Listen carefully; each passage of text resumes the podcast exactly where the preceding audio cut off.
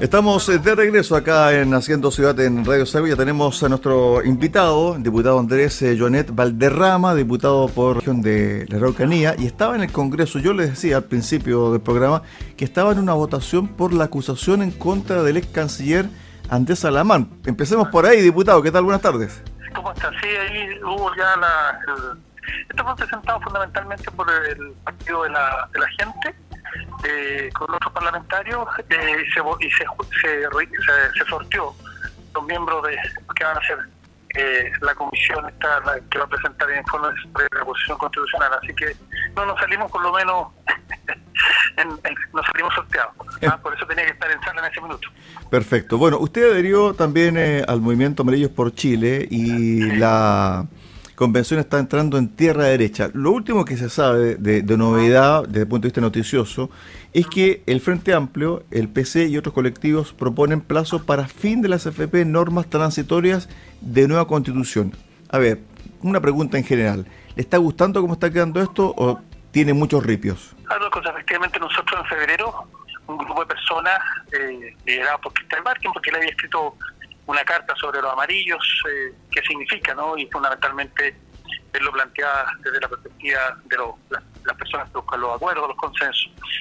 Y adherimos naturalmente y comenzamos a organizarnos eh, como, como grupo, pero fundamentalmente para empezar a decirle en ese minuto, en ese minuto, en febrero, eh, a la Convención Constitucional que la verdad estaba haciendo muy mal, pero muy mal.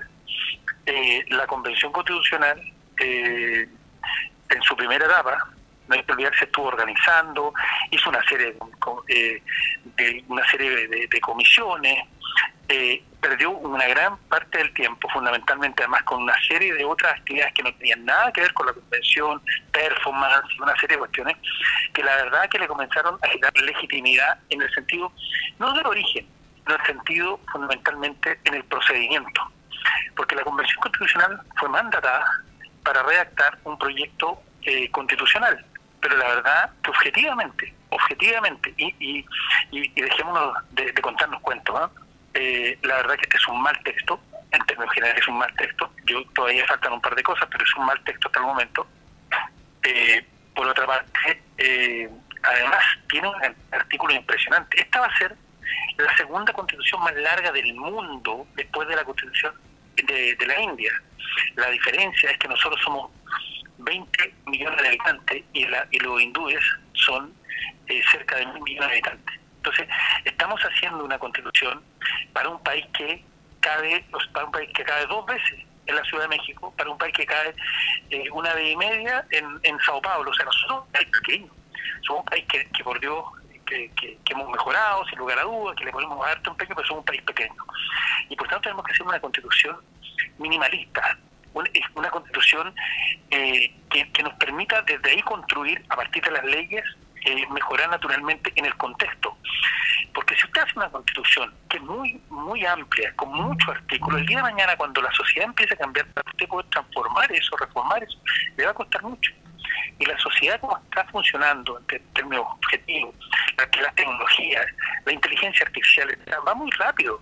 Entonces, finalmente, siempre uno va a tener cortapisas, pero si a eso le suma que esta, eh, esta constitución está dibujando una, un sistema político que no se llama democracia.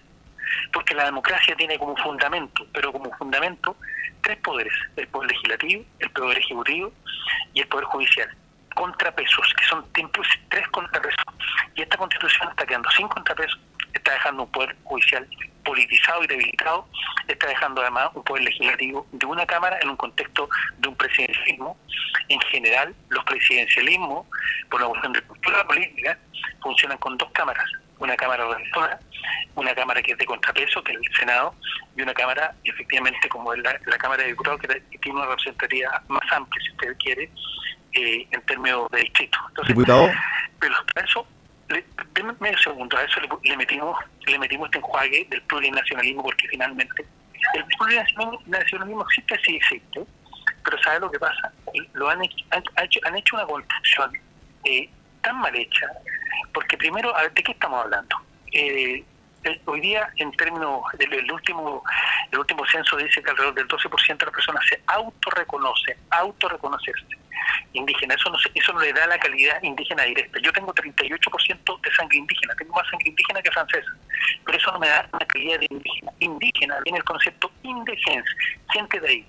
E indígena fundamentalmente tiene que ver con la ruralidad, el que vive fundamentalmente un etos cultural que además ha sido cambiado, porque desde el punto de vista cultural el sincretismo ha avanzado tanto, o sea, los cambios culturales que ya si uno piensa, para comparar el indígena hoy día hace 500 años no, es lo mismo. Entonces, metiendo ese tema, eh, además para dividir al país con una justicia eh, y con una justicia distinta, yo creo que aquí hay demasiados temas en una convención que han mostrado una, una, una seriedad, una poca seriedad que, que, que, hoy día se está demostrando en la encuesta el rechazo que tiene fundamentalmente el trabajo que ha hecho la convención. Desde el punto de vista de los cambios que se pueden producir a la norma ya aprobada, es muy difícil. Es muy difícil porque la Comisión de Armonización prácticamente no tiene ninguna potestad para cambiar, para poner, para sacar, salvo que haya contraposición o repetición, redacción, etcétera, etcétera. Por consiguiente, lo que estamos viendo hoy es lo que se va a proponer el 4 de septiembre. Ahora bien, el gran desafío de la clase política y de las entidades que están ah. dentro de este proceso es cómo bajar esa información a la ciudadanía, porque la ciudadanía no puede votar blanco-negro, sino que también con antecedentes sobre la mesa. ¿Cómo se baja esa información finalmente, diputado?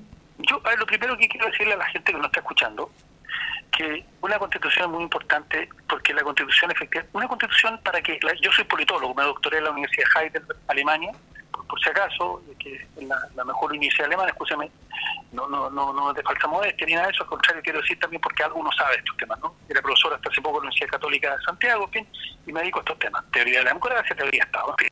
A ver, una, ¿qué tiene que hacer una constitución? La constitución tiene que hacer solo de tres aspectos, solo de tres aspectos. Primero, definir el sistema político del cual queremos, si adquirimos, si adquirimos o no la democracia, y para eso se pueden hacer fundamentos. Uno, dicho eso, sistema de gobierno que queremos, presidencialismo, semipresidencialismo, parlamentarismo, eh, cómo, cómo queremos la figura del presidente, cómo queremos el parlamento. Y tercer elemento es cuál es el sistema económico y social que nosotros queremos. Eso, en términos generales, las constituciones de países serios, de democracia, consolidada, europea, Estados Unidos, eh, se refieren a su aspecto. El resto lo hacen las leyes y las leyes van cambiando a partir de los contextos. Eso es lo primero que quiero señalar. Y por tanto, lo que, lo que, lo que los constituyentes hicieron o están haciendo no tiene nada, nada que ver con eso. Y creo que ahí hay una, un, eh, está exacerbado el, tema ideológico. Eh, hay una cuestión de... Yo, yo creo en el fondo es de construir el país. Aquí quieren fundar otro Chile o fundar otro país, incluso no se llame Chile, si digamos las cosas como son, ¿ya? Y están metiendo elementos que, que no tienen nada que ver. Entonces, quiero decirle a las personas que nos están escuchando, pero a ver, lo primero es que sí queremos cambiar la constitución, eso, eso es objetivo.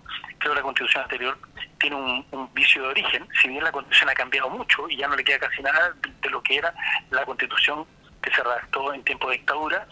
Eh, lo, lo que sí queremos una nueva constitución. Pero ¿cómo se hace entonces? Bueno, mi impresión es que si gana el rechazo, lo que inmediatamente tiene que hacer el gobierno con, con el Parlamento es efectivamente llamar a un nuevo proceso constituyente. Y este proceso constituyente tiene que tener, sí, una un, grupo importante de gente que, sepa estos temas. Yo estoy pensando fundamentalmente académicos de las distintas universidades del país, eh, que también haya, un poco, haya representación social y representación, yo creo que también representación parlamentaria. Si yo, yo salí electo con voto, a nosotros nos votó la gente. Y quiero decir que si uno suma los votos que tienen los diputados hoy día, nosotros triplicamos en términos de votación a, la convención constitucional, o sea, desde el punto de vista de la legitimidad de los votos, nosotros también también eh, hemos sido electos. Entonces, mi impresión es que lo que aquí tiene que hacerse es que gana la opción rechazo, y rechazo inmediatamente ponerse a trabajar con plazo una nueva convención donde efectivamente haya representación también del mundo que sabe de estos temas, de, los, de, gente que se dedica al tema del derecho público fundamentalmente, porque para, para decirlo en términos objetivos, no existen los constitucionalistas, no existe el, título constitucionalista, existe en, derecho, existe los eh, los tipos que se dedican a esto, todos los abogados que se dedican a esto, que son académicos, y en derecho público, fundamentalmente esta área del conocimiento se llama derecho público. Finalmente, eh, desde el punto de vista de la fotografía que hay ahora, claro, uno dice el rechazo está llegando ya al 50%, la última encuesta académica dice que ah. está en un 48%. Si esto se mantiene, lo más probable es que gane el rechazo. Ahora bien, De aquí a septiembre puede pasar muchas cosas, el gobierno también va a intervenir, va a tener su rol, etcétera, y puede también que incluso esto se dé vuelta y gane la prueba. Pero ojo, ah. yo creo que desde el punto de vista de la estadística, no creo que la diferencia sea sustancial como ocurrió en el plebiscito ah. de entrada, sino que más ah. bien va a ser un plebiscito muy reñido. Pero eso, desde el punto de vista de la legitimidad, le hace bien mal al país porque una constitución nueva que tenga solamente el 51% de aprobación y el 49% de rechazo, por darle alguna cifra, no es una constitución para todos, diputados. ¿Cómo se arregla eso el 5 de septiembre? Bueno, por eso le digo yo, primero que de haber una, una alternativa, de haber una alternativa eh, que se le empiece a mostrar a la ciudadanía, diciéndole, mire, porque a ver, uno también al, observar todos los estudios, estudios serios respecto del, del tema constitucional, de, lo que hay hoy día, señala que efectivamente la, mayor cantidad de las personas, como, como lo expresó en el plebiscito, el casi el 80% quiere una nueva constitución. Ya, ok, queremos una nueva constitución. Ahora, eh, pero la gente también se ha dado cuenta que quienes están hoy día trabajando en este proceso constitucional no han sido las personas más idóneas y además han perdido una oportunidad. Ellos se farrearon una oportunidad, ellos en el fondo le fallaron al país y si se quiere ellos han traicionado a la patria, porque en el fondo a ellos se les pidió una cosa y finalmente eh, ellos creyeron más en su ideología, creyeron más en su desde dónde venían que pensar en el país. Yo creo que aquí lo que hay poco, y lo digo muy responsablemente, es amor a la patria. Más allá de dónde vengamos políticamente. Yo vengo de la centroizquierda, tengo una historia, yo milité en la democracia cristiana 34 años, bueno, por un tema de desafección ideológica y falta de fraternidad interna, renuncié a la DC hace cuatro años, pero sigo siendo humanista cristiano. Pero yo, más allá de mi origen, yo creo que en una, cuando uno es un proceso constitucional, uno tiene que tratar de escuchar a todos y tratar de llegar a acuerdos. Yo soy presidente de la Comisión de Defensa. La última semana querían votar. Yo le dije, no, yo voy a tratar de que nunca votemos y nos pongamos de acuerdo.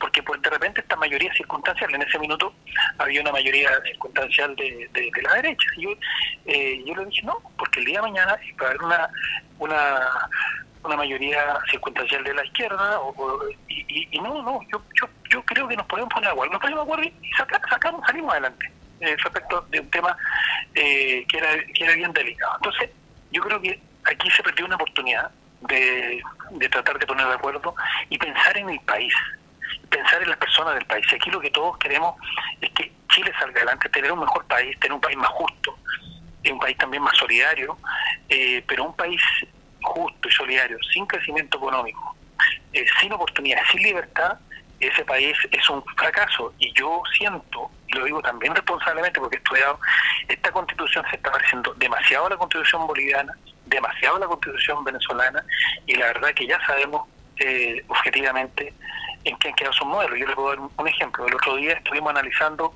el tema del sueldo mínimo. Chile tiene el, mayor sueldo mínimo en América Latina, cerca de 500 dólares.